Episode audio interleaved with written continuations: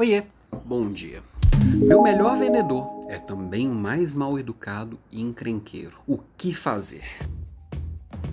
Olha, primeira coisa, seu melhor vendedor não é o que mais vende. Mesma coisa que o melhor programador não é o que mais digita linhas, o melhor faxineiro não é o que limpa mais rápido. A gente tem que entender, e todo líder precisa entender, que o resultado em números é só um dos aspectos que deveria compor a avaliação de qualquer pessoa. Então, o primeiro passo é entender que para eu ser o melhor gerente, não necessariamente eu sou o que dou o melhor resultado.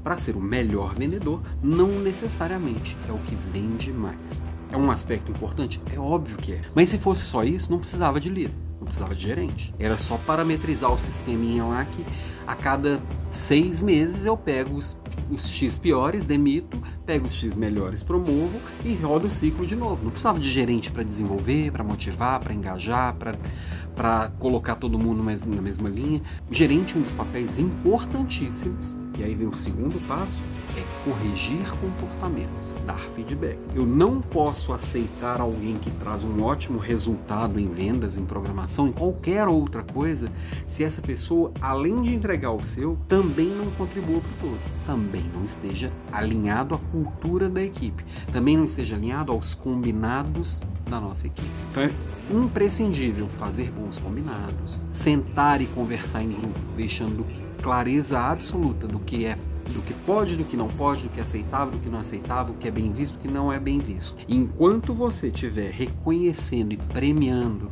esse vendedor mal educado, esse vendedor encrenqueiro, os outros vão olhar e falar assim: é isso que esperam de mim. Se eu não for mal educado, encrenqueiro, atropelar todo mundo e, e deixar um rastro de sangue no caminho, eu não chego lá. E se eu não chegar lá, eu não sou reconhecido. Então, às vezes é importante, inclusive, chegar à decisão de promover esses melhores vendedores. É, promover o mercado de trabalho. Eu já mais de uma vez eu demiti a melhor pessoa da minha equipe, o melhor resultado da equipe. Porque para o todo isso era imprescindível que acontecesse. Impacta meu resultado no curto prazo? Sim, mas às vezes é necessário. Porque não adianta alguém que não agrega para o time, que não respeita as pessoas, que não vive a cultura daquela equipe, é, ser constantemente reconhecido simplesmente porque de algum jeito chega num resultado maior.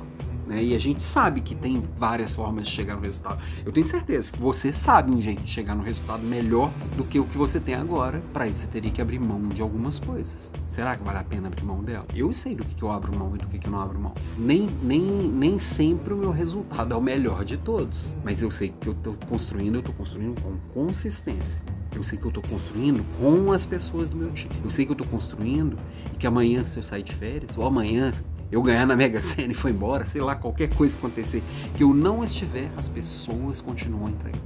Eu estou trabalhando muito fortemente é, é, com a equipe para desenvolvê-la, fazendo um bom trabalho de base, reforçando muito bem todos os aspectos culturais e sim, construindo a visão de que entregar resultado é bom, mas não a qualquer custo. Não tem que ficar um rastro de sangue no caminho e você tem que deixar claro que rastro de sangue no caminho não é aceitável. Não é assim que a gente faz aqui. Tem lugar que é? Tem lugar que é. Eu trabalhei em lugar que é. E se for assim, você não vai repreender o outro porque ele é encrenqueiro. Porque é assim que funciona aqui todo. Talvez você, líder, não se adeque.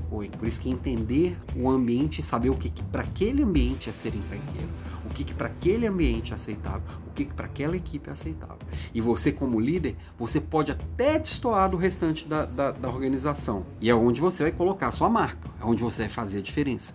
Mas não dá para ser um oposto completo e, e, e, excluir as pessoas porque elas agem como se age na empresa. Tem que fazer um ajuste, você tem que ter sensibilidade, você tem que conectar as coisas, você tem que transformar de dentro para fora, mas passo a passo. Pequenas transformações, não grandes revoluções.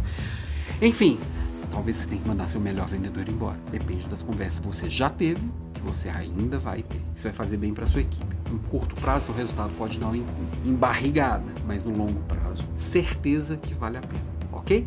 Lembrando, amanhã, quarta-feira, às 6h47, temos a nossa Leader Class número 71, que nós vamos falar de equipes fortes. De certa forma, a equipe de alto desempenho, né, que na verdade o nome da aula é equipes de alto desempenho, tem muito a ver com o papo de hoje e tem a ver também com o desafio Líder de Elite, que começa na próxima segunda-feira. E se não inscreveu ainda, vai no link da bio, vai, vai no alampimenta.com.br, acha aí e, e se inscreve que tá bem legal.